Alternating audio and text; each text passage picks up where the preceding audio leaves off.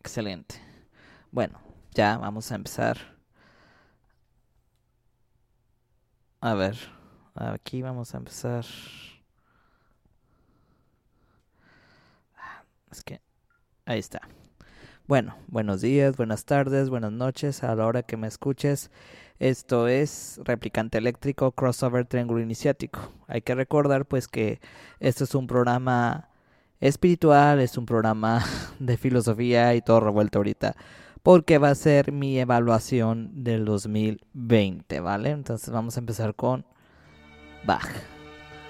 Bueno, tengo cinco puntos aquí que son generalmente muy importantes para mí lo que fue este año, ¿no? Este año que fue para mí. Bueno, el primer punto va a ser lo que me sorprendió. El segundo, lo que las personas han demostrado.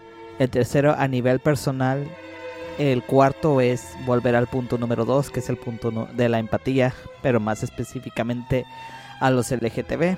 El 5 va a ser el espejo, reflejo que no nos gusta, como nos hemos visto en, esta situación. Y finalmente las contradicciones que hemos tenido a lo largo de la pandemia. ¿ok? Bueno, este año, ¿qué me sorprendió? Vamos a empezar con eso. Eh, me sorprendió mucho, bueno, a todos nos sorprendió que un que algo que una pandemia llegara de China a todo el mundo. Pues no debería sorprendernos por la globalidad que existe no pero sí fue rapidísimo o sea ya en marzo todo el mundo estaba encerrado todo el mundo estaba sufriendo todos estaban enclaustrados. Primero lo romantizaron que la cuarentena y que quédate en casa pero unos meses más tarde ya la gente estaba vuelta loca.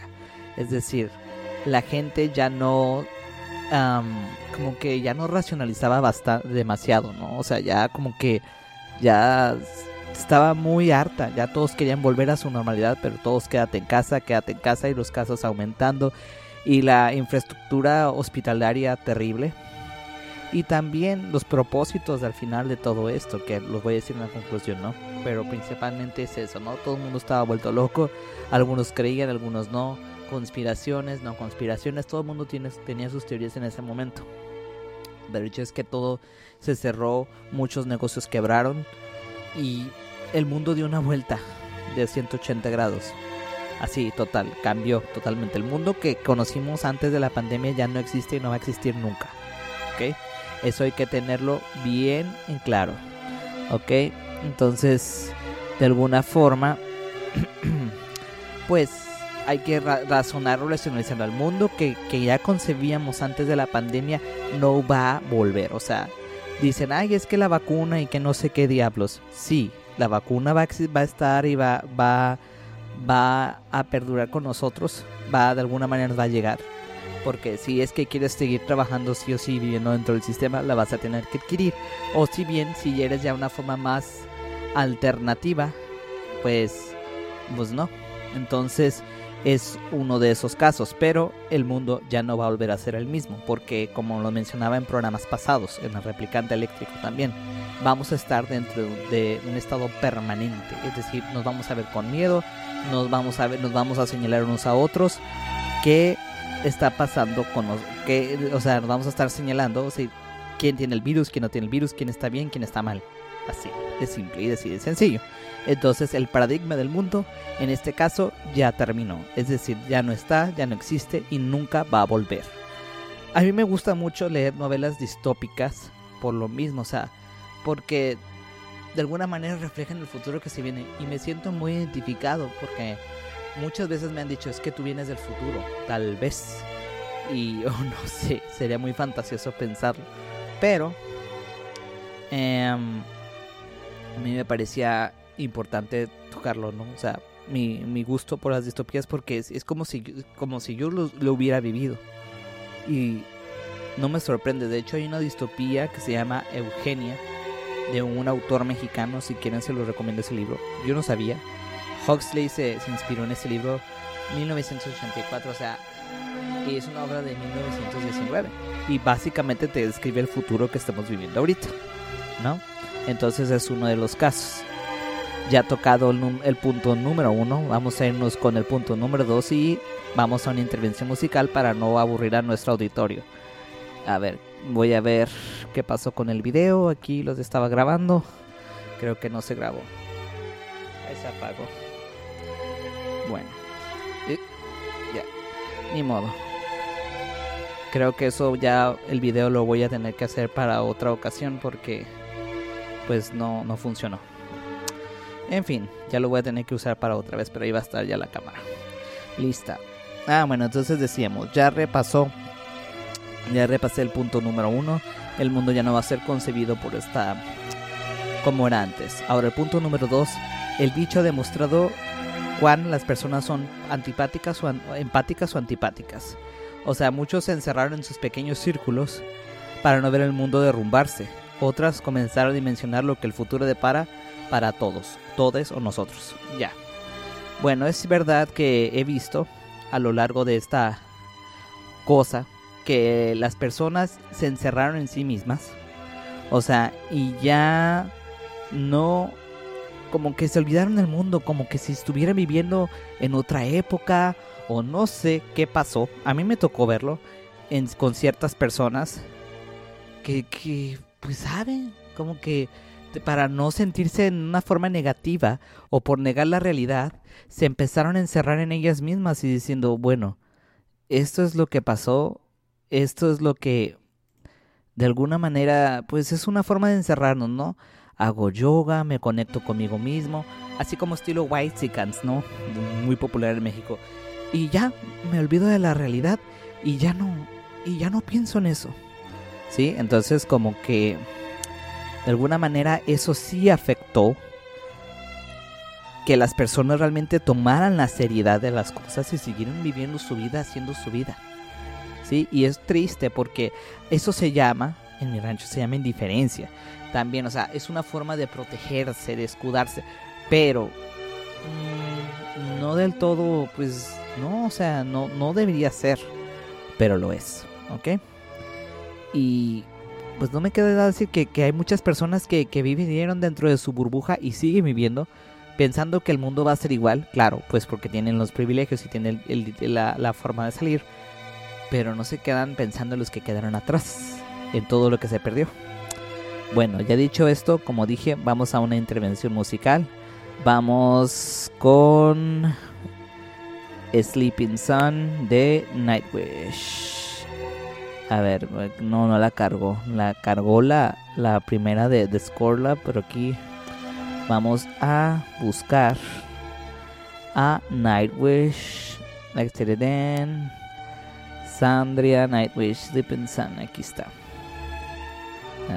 aquí está. Porque me puso dos canciones repetidas, pero esta canción a mí me encanta, Sleeping Sun de va a ser la Nightwish versión Tarja, así que todo va a ser por Tarja. Es, a mí me gusta mucho, siempre pongo las mismas canciones en, en, en, fin de año, no sé por qué, pero bueno, tal vez sea ya un vicio mío o un exceso. Pero bueno, los dejamos con Sleeping Sun, original version de Tarja. Regresamos.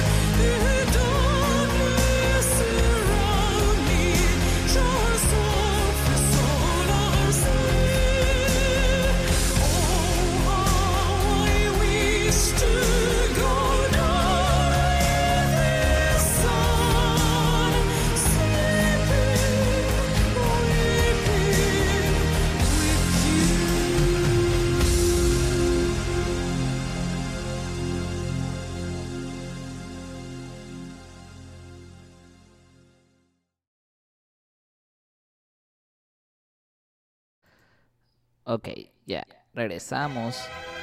Voy a, volver a, a grabar otra vez. Ahí está. Bueno, como venía diciendo, para mí el año 2020 fue una sorpresa y una gran confrontación para el mundo. Y también la falta de empatía por muchas personas que, viéndose asustadas, con miedo, decidieron encerrarse en sus pequeñas burbujas. Ok, lo digo esto otra vez porque quiero grabar video para YouTube porque es una lata andar quitando la música y todo eso. Ok, bueno, vamos con el punto número 3 de lo que me sorprendió.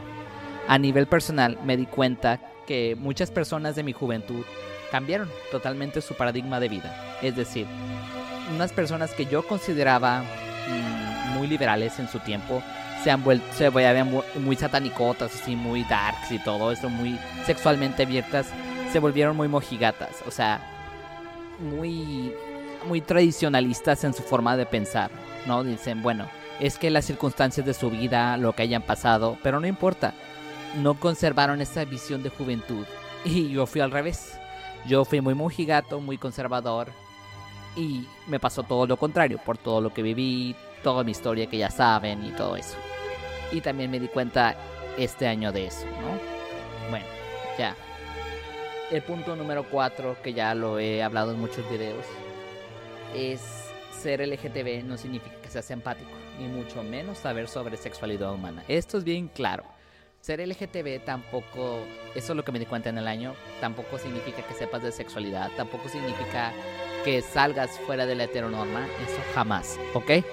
Entonces me di cuenta de eso, ¿ok? Tal vez el, la música esté muy alta, voy a bajarle un poquito, porque sí, sí está alta, pero pues también se me hace muy bajita, ahí, ahí, creo que ya. Uh, ahí, perfecto. Entonces, como decía, ser LGTB no significa que sepas sobre sexualidad humana, sobre prácticas sexuales. Al contrario, puede ser más heterosexual que los mismos heterosexuales. ¿Vale? Bueno, vamos a seguir con el punto número 5. Al final del día nos vimos reflejados unos con otros. Son, fuimos, so, seguiríamos siendo espejo, ¿no? Nos, algunos nos dimos oportunidad, otras personas también, de hacer un examen socrático qué, en qué nos parecemos o qué, qué, fallamos como seres humanos. A pesar de que la virtualidad y la distancia nos separó, eh, fuimos algunos capaces y otros no de, reflejarse en el espejo, ¿no? De, de, humanizarnos un poquito más, aunque irónicamente nos hemos deshumanizado más en esta época. Y básicamente esa es la contrariedad del mundo, o sea, que se, que se supone que estamos unidos contra esta cosa pero nos hemos deshumanizado, nos hemos vuelto más erráticos, más con miedo, que todo nos da miedo, ¿no? Y bueno, ya dicho esto, para no enfadar, vamos con la siguiente intervención musical en The Nightwish, The End of All Hope, aquí en Replicante Eléctrico, Ciencia Arcana. Ah, este es Ghost Core Love. Ah, está acá. Bien ahorita ya se acabó Bad y empezamos con la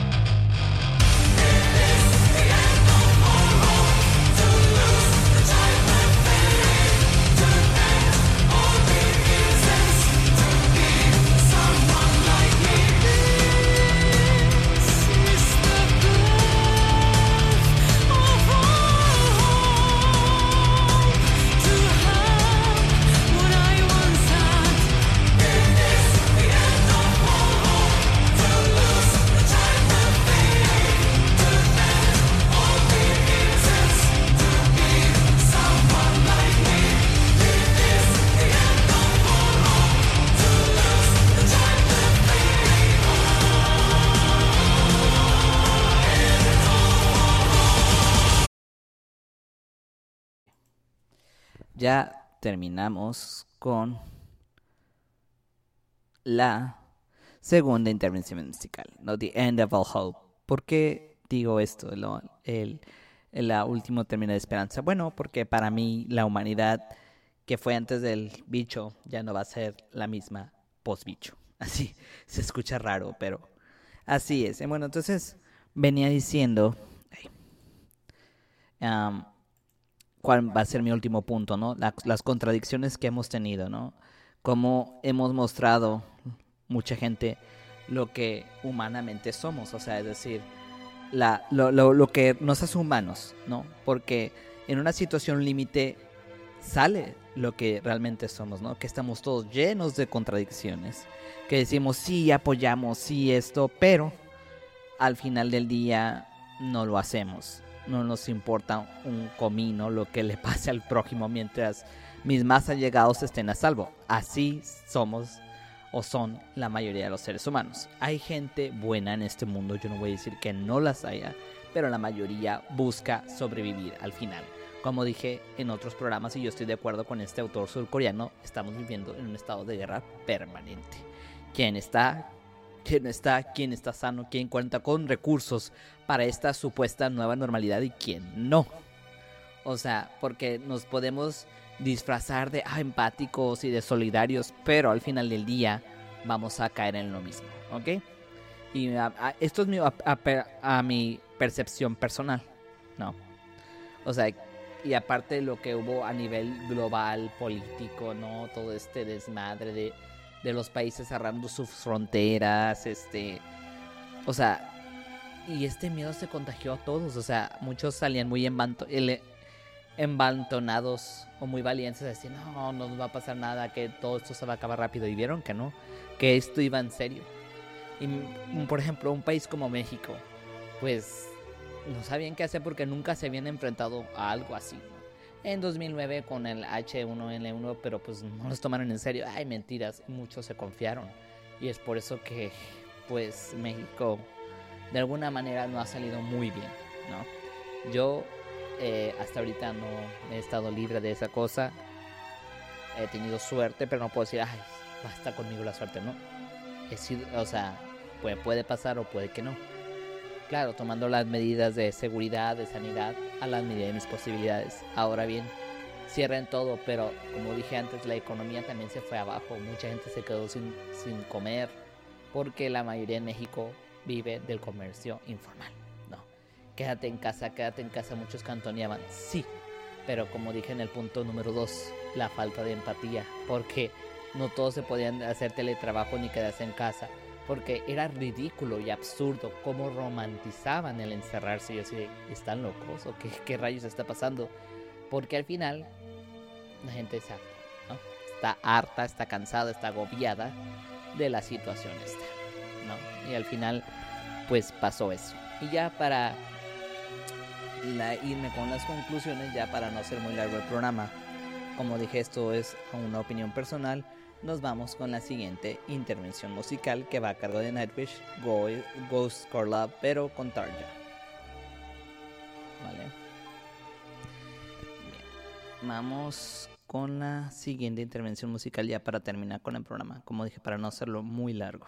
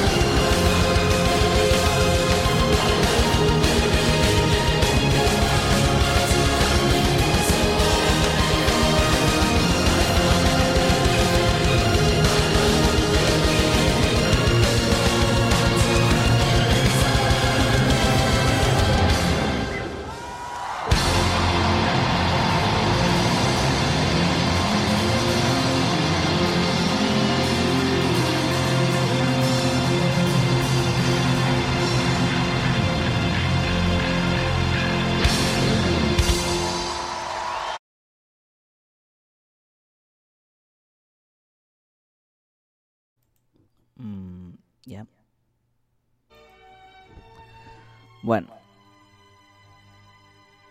Mm, ya para conclusión final. Bueno, conclusión final.